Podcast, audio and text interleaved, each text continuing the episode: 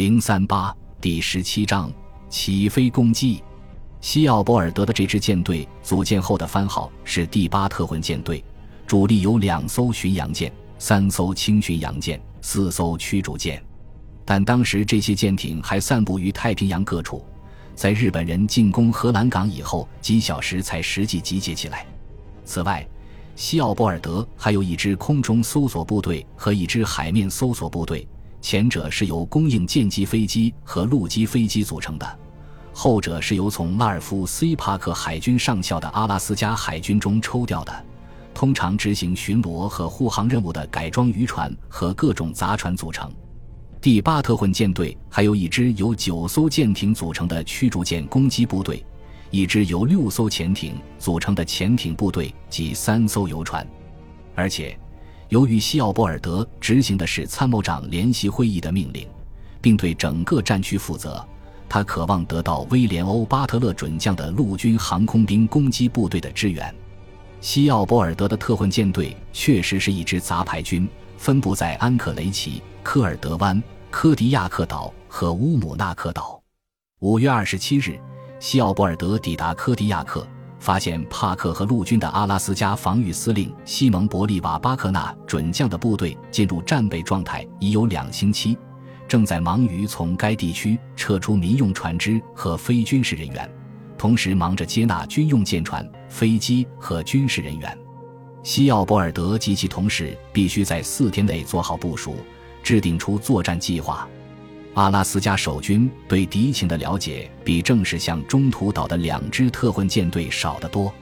尼米兹对角田舰队的编成有恰当的估计，认为其中可能有一两支两栖部队，但直到五月二十八日，他才得到确切情报。他告诉西奥波尔德，情报部门认为日军有一支攻岛部队将攻打阿图岛，另一支将攻打基斯卡岛，但是。西奥波尔德很聪明，不加鉴别之前是不会完全相信的。有头脑的日本人为什么要进攻阿图岛或基斯卡岛？在这些偏僻小岛上，只有很少的阿留申居民。在屋子外面就是呼啸肆虐的飓风，脚下是冻土覆盖的火山灰，重型机械化装备根本无法施展。这种地方对日本人怎么会有如此巨大的吸引力？阿留申群岛的地表就像是在果冻上面铺了几层榻榻米。的确有几位头脑冷静的战略家曾经把阿留申群岛渲染成日本入侵美国本土的必经之地。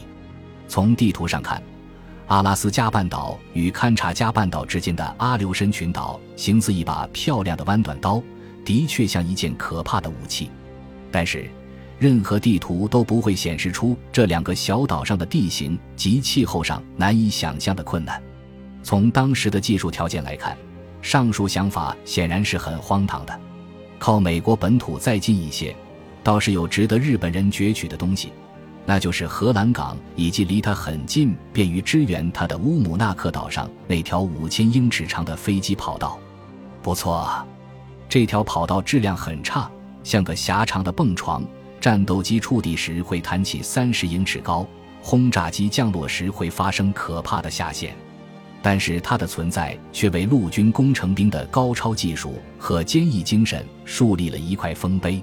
不管日本人有何企图，在与苏联交战期间骚扰同盟国的海上运输，或是攻击美国和加拿大的西部海岸，或是给别人找点麻烦，从乌姆纳克。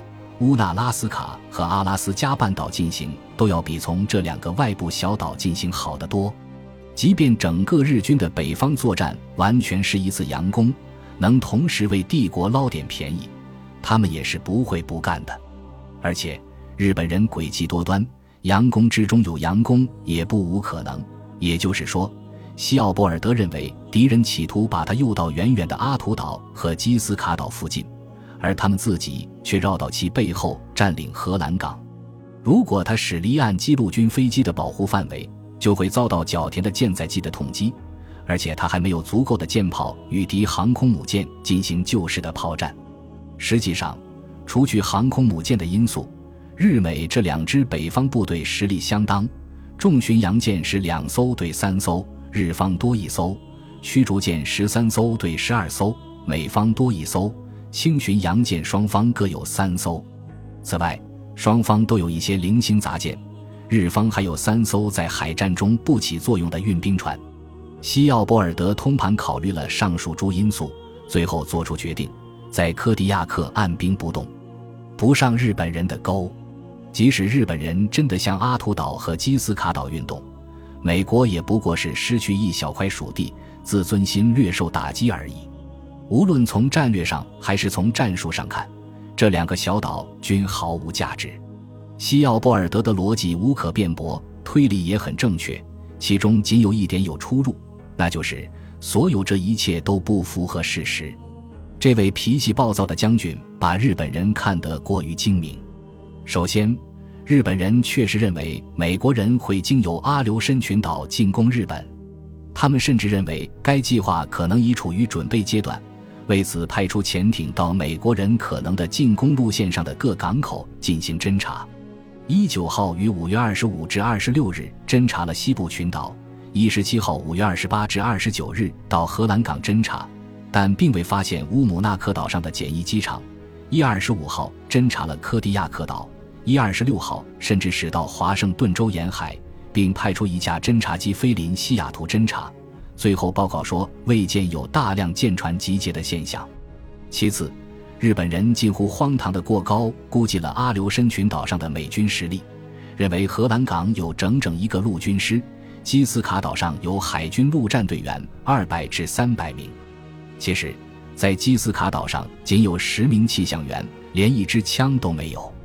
至于最外端的阿图岛，上面只有二十四名成年阿留申人和十三名儿童，还有一对美国夫妇。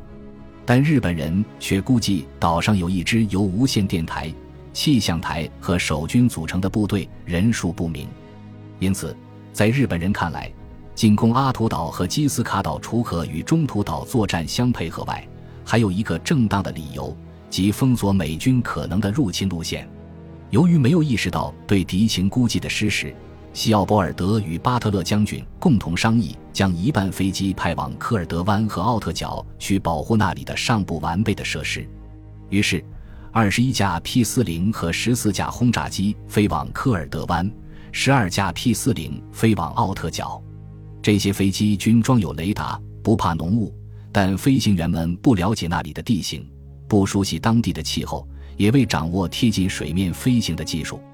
五月二十八日起，从上述边缘区域及三艘供应舰上，分别出动飞机对科迪亚克岛以外七百海里和四百海里海域进行扇面搜索。六月一日，西奥博尔德乘旗舰纳什维尔号轻巡洋舰离开科迪亚克岛南下，前往距该岛约四百海里处与主力会合。这样一来，逻辑思维清楚。推理冷静的西奥波尔德就把自己的巡洋舰队置于无仗可打的地方，如要进行指挥，就必须打破无线电静默或匆匆赶回科迪亚克岛。西奥博尔德原计划六月三日七点与主力会合，他还在途中，角田的航空兵并不属于攻击部队，就袭击了荷兰港。在返回航空母舰的途中，山上的一架飞机向角田发报说。在乌纳拉斯卡岛北岸的马库辛湾里停有五艘敌驱逐舰，角田满心喜悦，随即命令所有飞机，甚至包括巡洋舰摩耶号和高雄号上的水上飞机起飞进攻这些驱逐舰。然而，变幻莫测的天气不作美，降下了大雾，二十四架飞机均未发现美驱逐舰，只好分成小股紧贴海面返航。待最后一架飞机降落后。角田命令舰队前进到距敌岸一百海里的水域。那天，有两架水上飞机在执行侦察任务时非常意外地被击落。高雄号和摩耶号的四架九五式水上飞机在乌姆纳克岛上空与两架美陆军 P 四零战斗机遭遇。这些日本人根本不知道该岛的奥特爵有个福特格伦简易机场。两架美陆基战斗机突然出现。就像从神怪的瓶子里蹦出来似的，日机见状吓得不知所措。在随之而来的空中格斗中，约翰·毕莫菲中尉和雅各布 ·W· 迪克逊中尉驾驶两架 P-40 战斗机，击落了两架日机，并重创另外两架。令人称奇的是，这两架受伤的日机紧靠在一起返航，直到在军舰附近的水面降落时，才突然分开，双双坠入大海。舰上的援救人员迅速行动，救起了机组人员。正午，当天的阿留申群岛之战已告结束，角田开始向西南后撤。当夜，驱逐舰加了油，然后舰队按原定计划驶向阿达克岛，准备对他发动攻击。日军进攻的消息迅速传到美国，引起了各种反应。陆军部长史汀生接到来自布雷默顿的消息，知道日本飞机袭击了荷兰港，当即做出了安排，要求将有关这次进攻的电报全部送到他家里。然后他带着助手外出骑马兜风。史汀生一直坚持锻炼身体，日军攻击阿留申群岛的消息还不足以使他打破这个常规。骑马回来后，他看到一份报告说，日军再次发起攻击。他们的第一次攻击没有造成多大的破坏，但似乎造成一些人员伤亡。有报告说敌航母就在附近，我们正在寻找。檀香山明星公报的一篇社论反映了一种内心紧张却故作镇静的心态。日军进攻荷兰港的消息引起了夏威夷人的关注，但他们并不惊慌。对荷兰港的袭击也许是一个孤立的事件，也许是对整个太平洋沿岸及夏威夷一系列进攻的一部分。罗斯福总统几乎是一心想要苏联继续打下去。早在三月十一日，他就对财政部长小亨利·摩根所说过：“我宁可失去新西兰、澳大利亚和其他地方，也不希望苏联人垮掉。”所以。这时，他仍然根据他的既定看法分析日军在北太平洋的行动。他指出，这次对阿留申群岛的进攻，我认为并不是针对美国或阿拉斯加的，而是他们准备进攻西伯利亚的组成部分。他还说，然而一旦我们打败了德国人，我们就能在英国舰队的帮助下，在六星期内打败日本人。如果摩根索准确无误地引用了总统所说的话。那么，即使罗斯福是个不喜欢生活在悲观阴影里的人，他所做出的这种评估也令人愕然。本集播放完毕，感谢您的收听，喜欢请订阅加关注，主页有更多精彩内容。